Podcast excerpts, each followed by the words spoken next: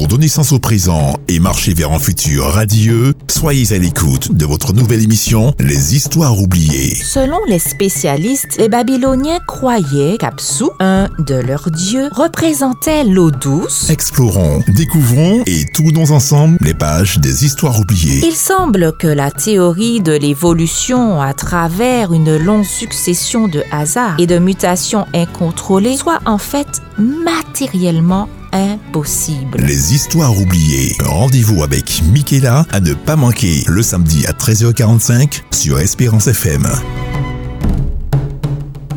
Voici les histoires oubliées. Bienvenue à notre émission Les histoires oubliées. Nous tournons une nouvelle page de l'histoire du septième jour, jour du sabbat.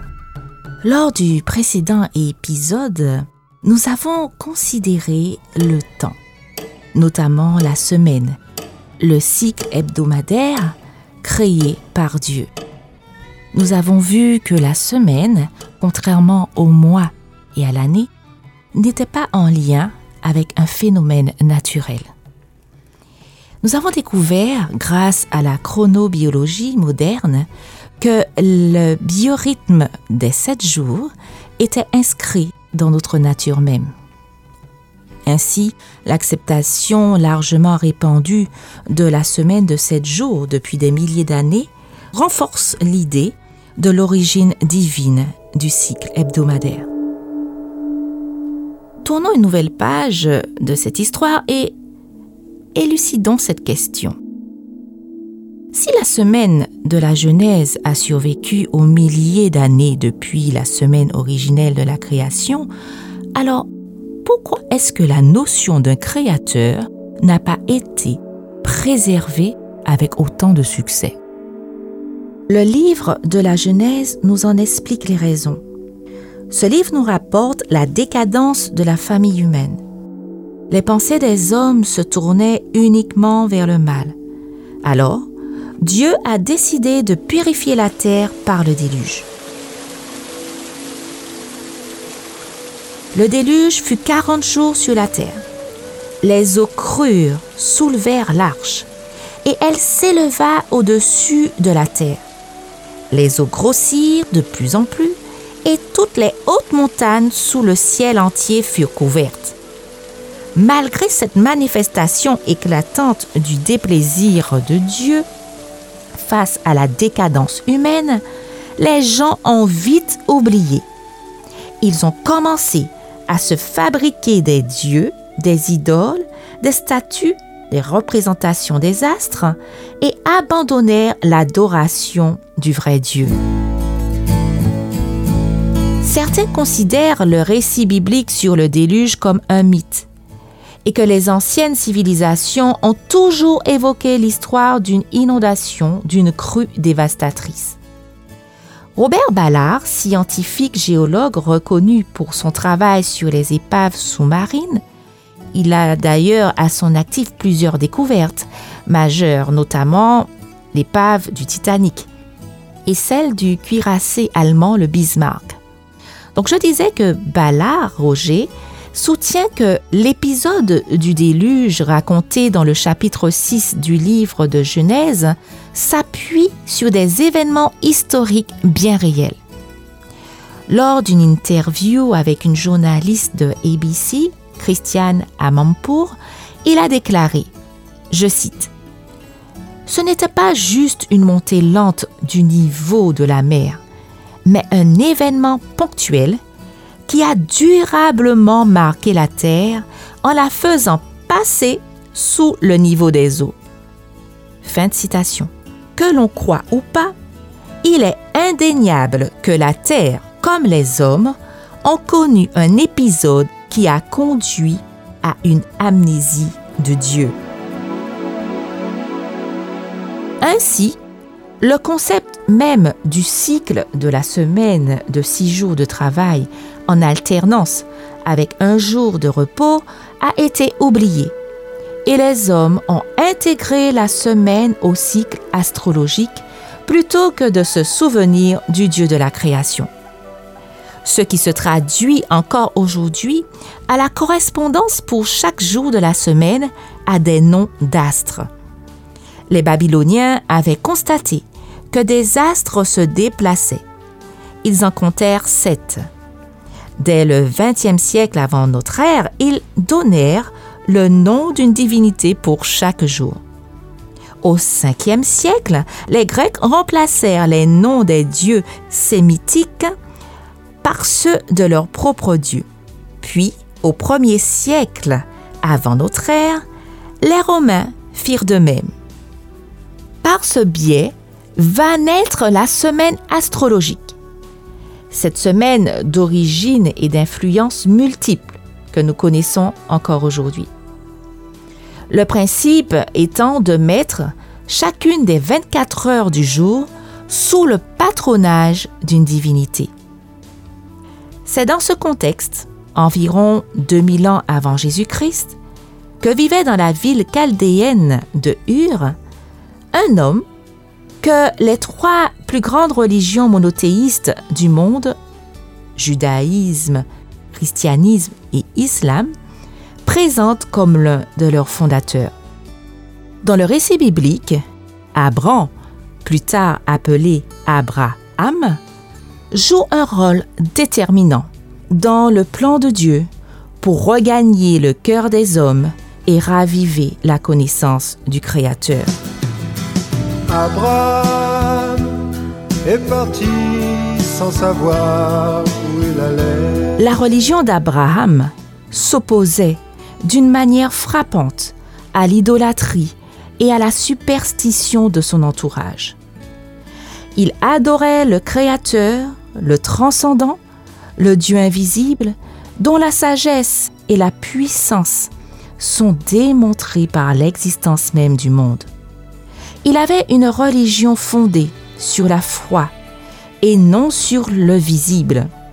Il entretenait une relation directe avec son Créateur. Selon l'Ancien Testament, le Dieu créateur a fait connaître les principes d'une alliance avec la race humaine par le moyen de dix paroles, communément appelées les dix commandements, paroles gravées sur des tables de pierre. Ces paroles furent confiées aux descendants d'Abraham, les Israélites, comme une bénédiction à partager avec toutes les nations du monde entier. L'une de ces dix paroles fait allusion au temps, notamment à la semaine, la semaine de la création. On peut lire ceci. Souviens-toi du sabbat pour le sanctifier. Tu travailleras six jours et tu feras tout ton ouvrage. Mais le septième jour est le sabbat de l'Éternel ton Dieu. Tu ne feras aucun ouvrage, ni toi, ni ton fils, ni ta fille, ni ton serviteur, ni ta servante, ni ton bétail, ni l'étranger qui réside chez toi. Car en six jours, L'Éternel a fait les cieux, la mer et tout ce qui s'y trouve, et il s'est reposé le septième jour. C'est pourquoi l'Éternel a béni le jour du sabbat et l'a sanctifié. C'est de loin le plus long des dix commandements. Il est unique, en ce sens qu'il inclut les lettres de créance divine affirmant l'identité du législateur et établissant son autorité en tant que créateur. C'est à ce titre qu'il exige l'adoration de ses créatures.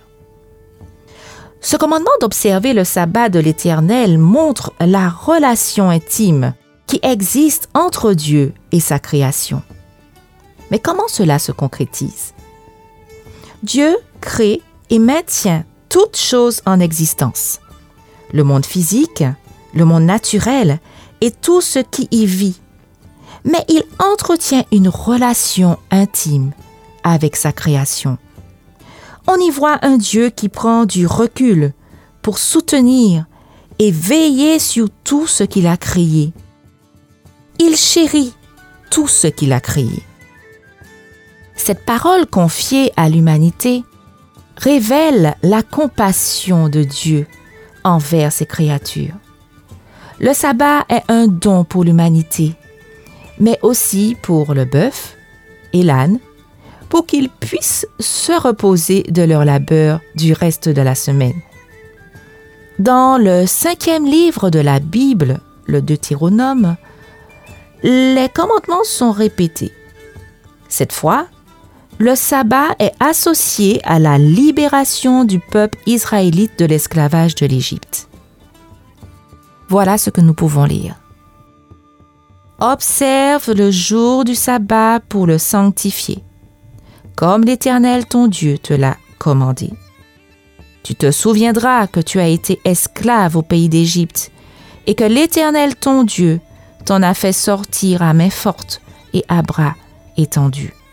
C'est pourquoi l'Éternel ton Dieu t'a commandé de célébrer le jour du sabbat.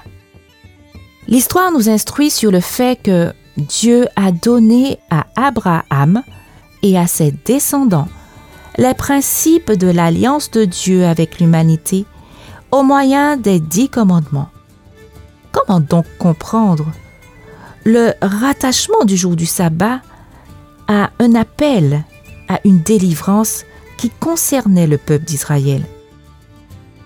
Les commentateurs s'accordent à dire que Dieu a libéré l'humanité de quelque chose.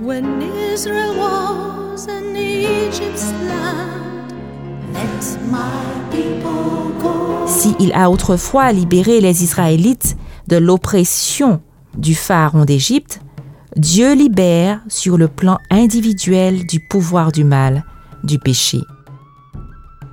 L'objectif de Dieu serait, à travers le sabbat, d'offrir à l'homme, avec un grand H, un sanctuaire dans le temps, pour que l'homme qui est surchargé par le matérialisme ambiant, par sa propre activité matérielle, soit libéré de toutes ces choses, car ces dernières incitent l'homme à travailler toujours plus. Nous comprenons donc que le sabbat est riche de sens et a une portée pour l'humanité et son environnement. Extraordinaire. Dieu donne un jour comme un cadeau à l'humanité. Ainsi s'achève notre épisode. Je vous donne rendez-vous afin de tourner ensemble une nouvelle page de l'histoire du septième jour, jour du sabbat.